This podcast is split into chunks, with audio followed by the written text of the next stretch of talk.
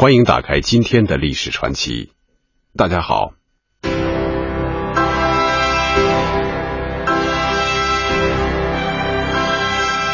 一九四八年八月十一日，小说《飘》的作者玛格丽特·米切尔因车祸逝世。六十多年过去了，没有人能说出《飘》究竟有多少读者，但是有一点可以肯定。小说《飘》还会继续感动着世人。今天的历史传奇为您讲述玛格丽特·米切尔和他的名著《飘》。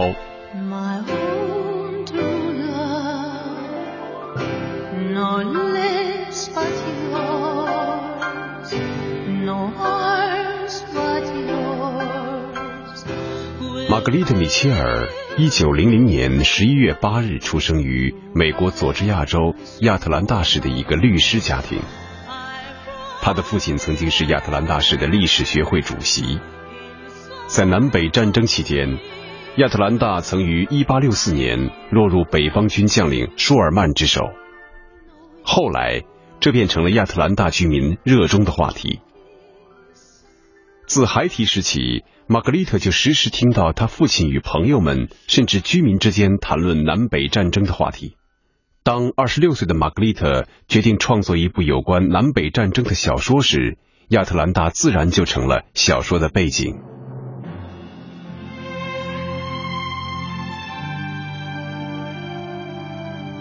玛格丽特后来对人说：“飘的写作占据了他将近十年的时间。”其实小说大部分章节的初稿早在一九二九年就完成了。他首先完成的是小说的最后一章，然后返回来写前面的章节。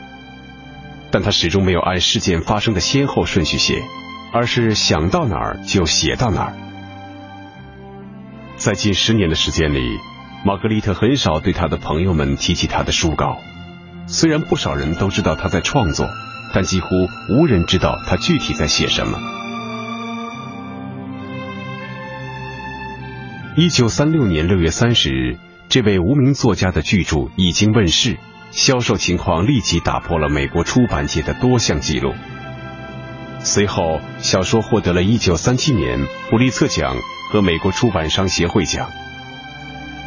就在小说问世的当年，好莱坞便以五万美元的代价购得将《飘》改编成电影的权利。在这之后，由大卫·塞尔斯尼克执导。克拉克·加布尔和薇薇安·利主演的电影《飘》于一九三九年问世。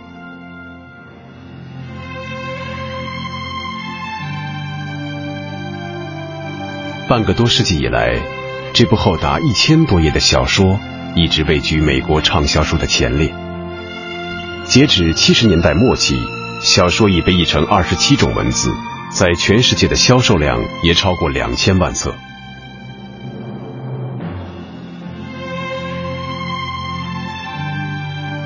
飘》的出版使玛格丽特几乎在一夜之间变成了当时美国文坛的名人，成了亚特兰大人人皆知的女英雄。这突如其来的盛誉彻底改变了他的生活。一九三六年七月八日，也就是《飘》出版后的第九天，玛格丽特在给一位教授的信中讲述了他的体会。我不知道一个作家的生活会是这个样子。如果我事先知道的话，我绝不会企图去当一名作家。过去的几十年里，我的生活一直非常平静，这是我自己选择的一种生活方式。因为我不善于与人交往，因为我希望工作，喜欢安静，也因为我身体不好，需要休息。近日来，我的生活已经彻底丧失了那种。宁静安谧的气氛，而要求采访、邀请玛格丽特去各地巡回讲演，甚至要求她为各慈善事业捐款的人，更是络绎不绝。仅第一周就有三百本票从全国各地寄到他的手里，这些崇拜者希望他签名后再掏钱给他们寄回去。接踵而来的版权、翻译权的纠纷，又把他纠缠到一系列的法律事务中。因此，不难理解玛格丽特为什么自《飘》发表以后，直到一九四九年八月十六日因车祸丧生，他再也没有发表任何作品。不过，他留下了大量书信，他的书信集在一九七六年由麦克米伦公司出版。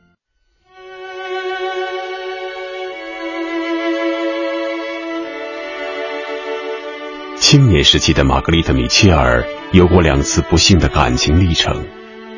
那个时候，玛格丽特还没有动笔写小说的念头。在这之后，玛格丽特遇到了一位极富责任心、极富才华的意中人，这个人就是约翰·马什。从这时开始，玛格丽特·米切尔的人生才发生了巨大的改变。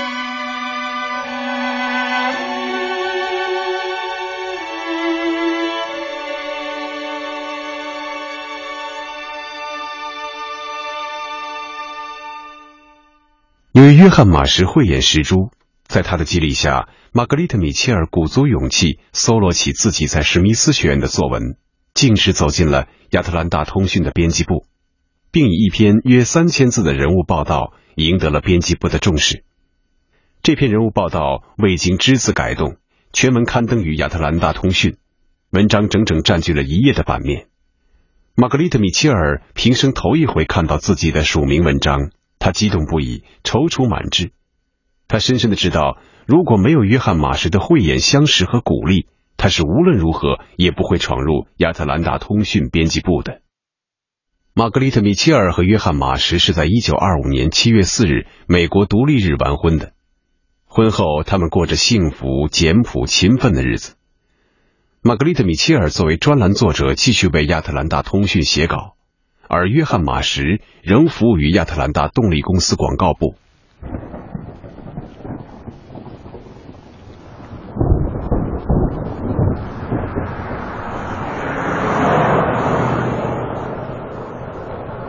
大约是在一九二六年底的某一天，玛格丽特·米切尔驾车外出，天下着雨，她一时走神，使汽车开出公路，撞在了道旁的树干上，造成脚踝的严重扭伤。恰巧这次车祸的扭伤与他年轻时两次骑马摔伤的是同一条腿，新伤旧伤积于一起，困扰着他，疼痛终日不减，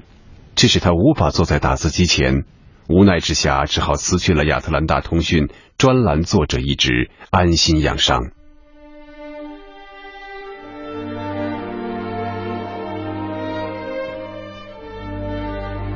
随着玛格丽特的辞职和坠笔。家庭生活的来源仅依赖约翰·马什一个人的收入，病魔却仍旧缠绕不去。现实让玛格丽特情绪消沉，整日闷闷不乐。这一时期，约翰·马什的身体状况也日益下降，但为了让妻子能够有一个好的心境，能够早日康复，他极尽体贴，做一切能够让玛格丽特情绪好一点的事。为他借各类的文学图书，为他念书，用小说、诗歌来填满妻子寂寞的日子。约翰·马什无力于清苦的日子，让他焦虑的是玛格丽特·米切尔意志的低落。为了扭转这种沉闷的局面，约翰·马什相信自己的眼光和判断，以一个广告人独特的思维和方式，改变了家庭的气氛，改变了妻子的一生。往日，约翰·马什下班回家总是路过图书馆，为妻子借很多图书。可就是在玛格丽特·米切尔刚刚能够依托拐杖挪动的那一天，约翰·马什回家怀中抱的不是图书，却是一大摞空白的浅黄色稿纸。他将稿纸轻轻的放在玛格丽特·米切尔的面前，很认真的对她说：“图书馆里已经没有你会喜欢的书了，在我看来。”如果你还想再有什么东西可阅读的话，呵 呵好像必须自己写一本书来给自己看了。约翰·马什的执着和鼓励感染了玛格丽特·米切尔，他决心写一部长篇小说。第二天，他就为小说拟好了粗略的故事大纲和人物关系。至此，玛格丽特·米切尔也许还不知道。随着他手中的笔的落下，他已经无可逆转的改变了自己一生的道路。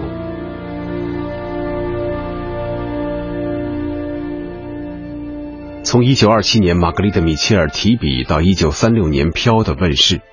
历时十年时间里，约翰·马什每天几乎总在做着相同的两件事情：白天他是亚特兰大动力公司广告部的经理，晚上他是玛格丽特·米切尔的书稿编辑。事实正如他所说的，漫漫十年当中，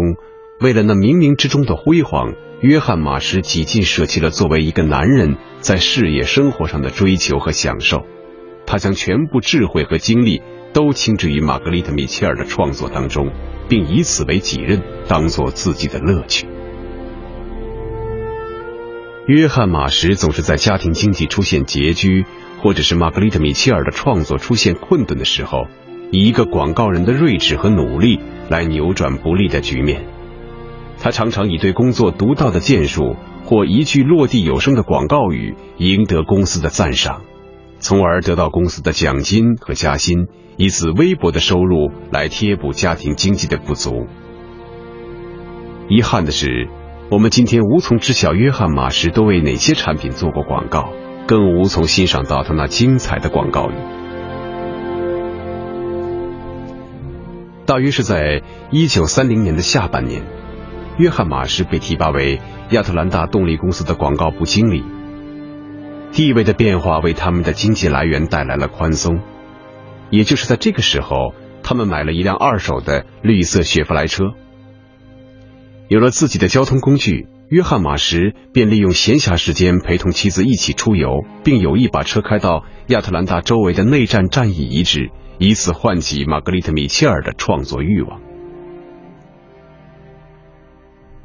约翰·马什的良苦用心，把玛格丽特·米切尔的创作向前大大的推进了一步。灼热的现实场景勾起了玛格丽特·米切尔对于残酷战争的联想，而童年时期那些老士兵对他所讲的故事，使小说的创作更加深入，更为细腻。作为一名作家，小说就是他的产品，而广告仅仅依附的便是产品。如果说玛格丽特·米切尔在完成《飘》之前同广告的联系，那就是她的丈夫，广告人约翰·马什。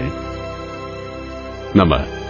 当时钟转到一九三六年初，也就是玛格丽特·米切尔历时十年心血完成的《飘》就要轰然面世的时候，广告才真真切切地介入了他的生活。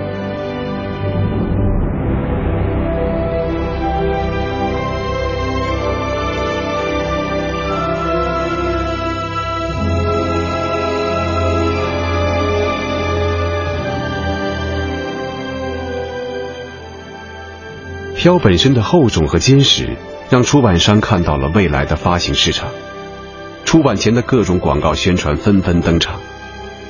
就在当年的二月，麦克米伦出版公司公布他的春夏图书出版系列广告时，将飘置于一个非常抢眼的位置。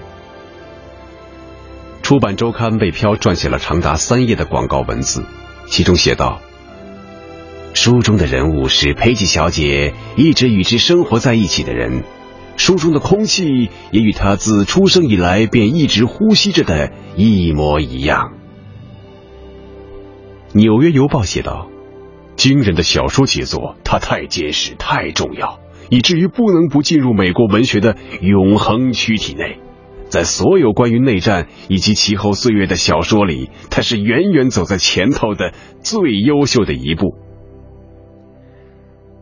出版商周刊宣称。飘很有可能是迄今为止最伟大的美国小说。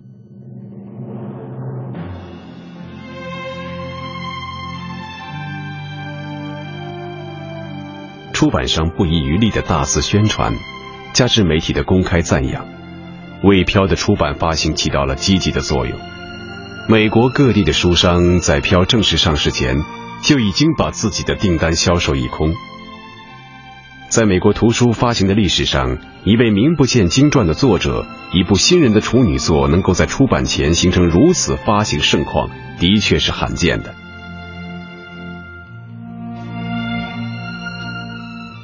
三十年代的美国正处在经济大萧条时期，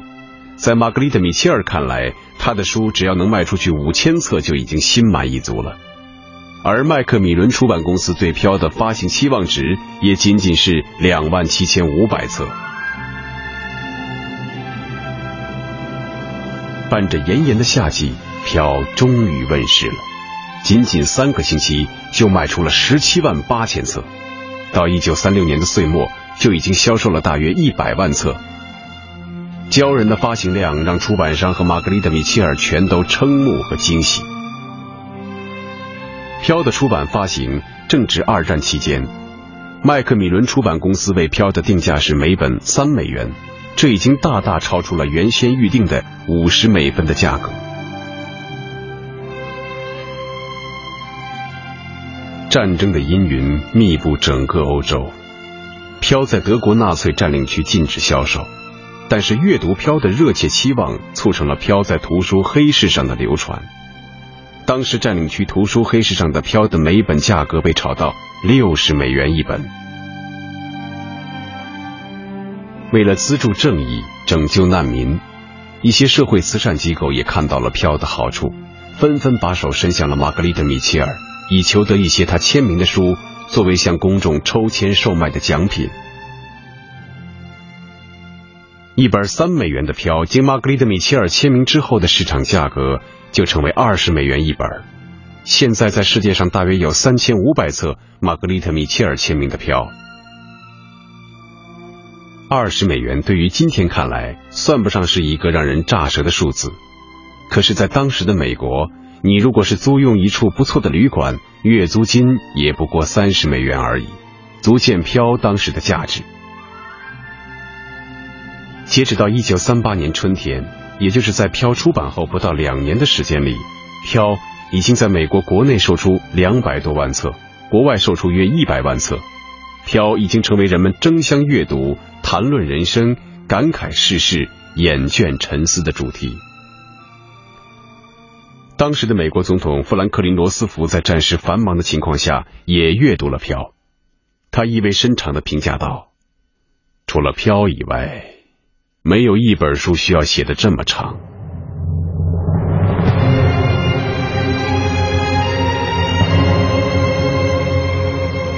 《飘》的出版和轰动，在电影名城好莱坞掀起了一股改编热浪，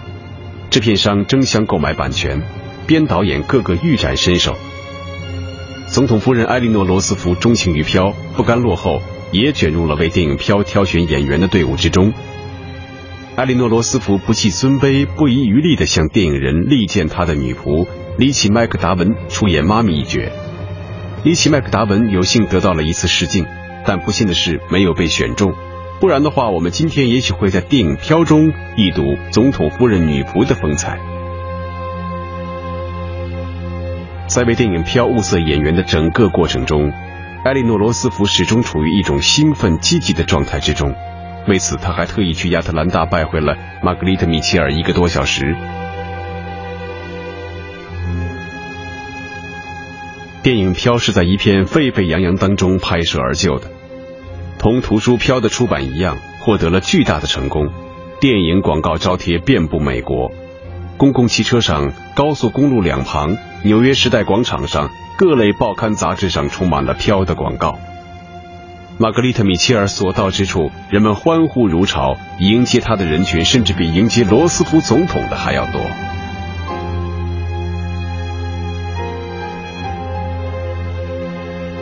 飘的成功为商人们也带来了空前的机遇。一时间，市场上充满了以玛格丽特·米切尔及他书中主人公命名的各式产品，像服装、手表、玩具、化妆品不计其数，严重的侵害了他的版权。在之后的岁月当中，玛格丽特·米切尔和她的丈夫约翰·马什被深深的陷入了维护自身利益、维护版权的泥浊之中。约翰·马什作为玛格丽特·米切尔的丈夫，作为一名广告人，他以自己的全部精力和生命代价去拥抱玛格丽特·米切尔的才华。在《飘》的整个创作过程中，他是玛格丽特·米切尔忠实有用的书稿编辑。在《飘》问世之后，他是玛格丽特·米切尔勤奋辛劳的秘书，以致后来身体瘫痪。他把自己的全部智慧和生命都融入到了玛格丽特·米切尔的生命之中。和飘的字里行间。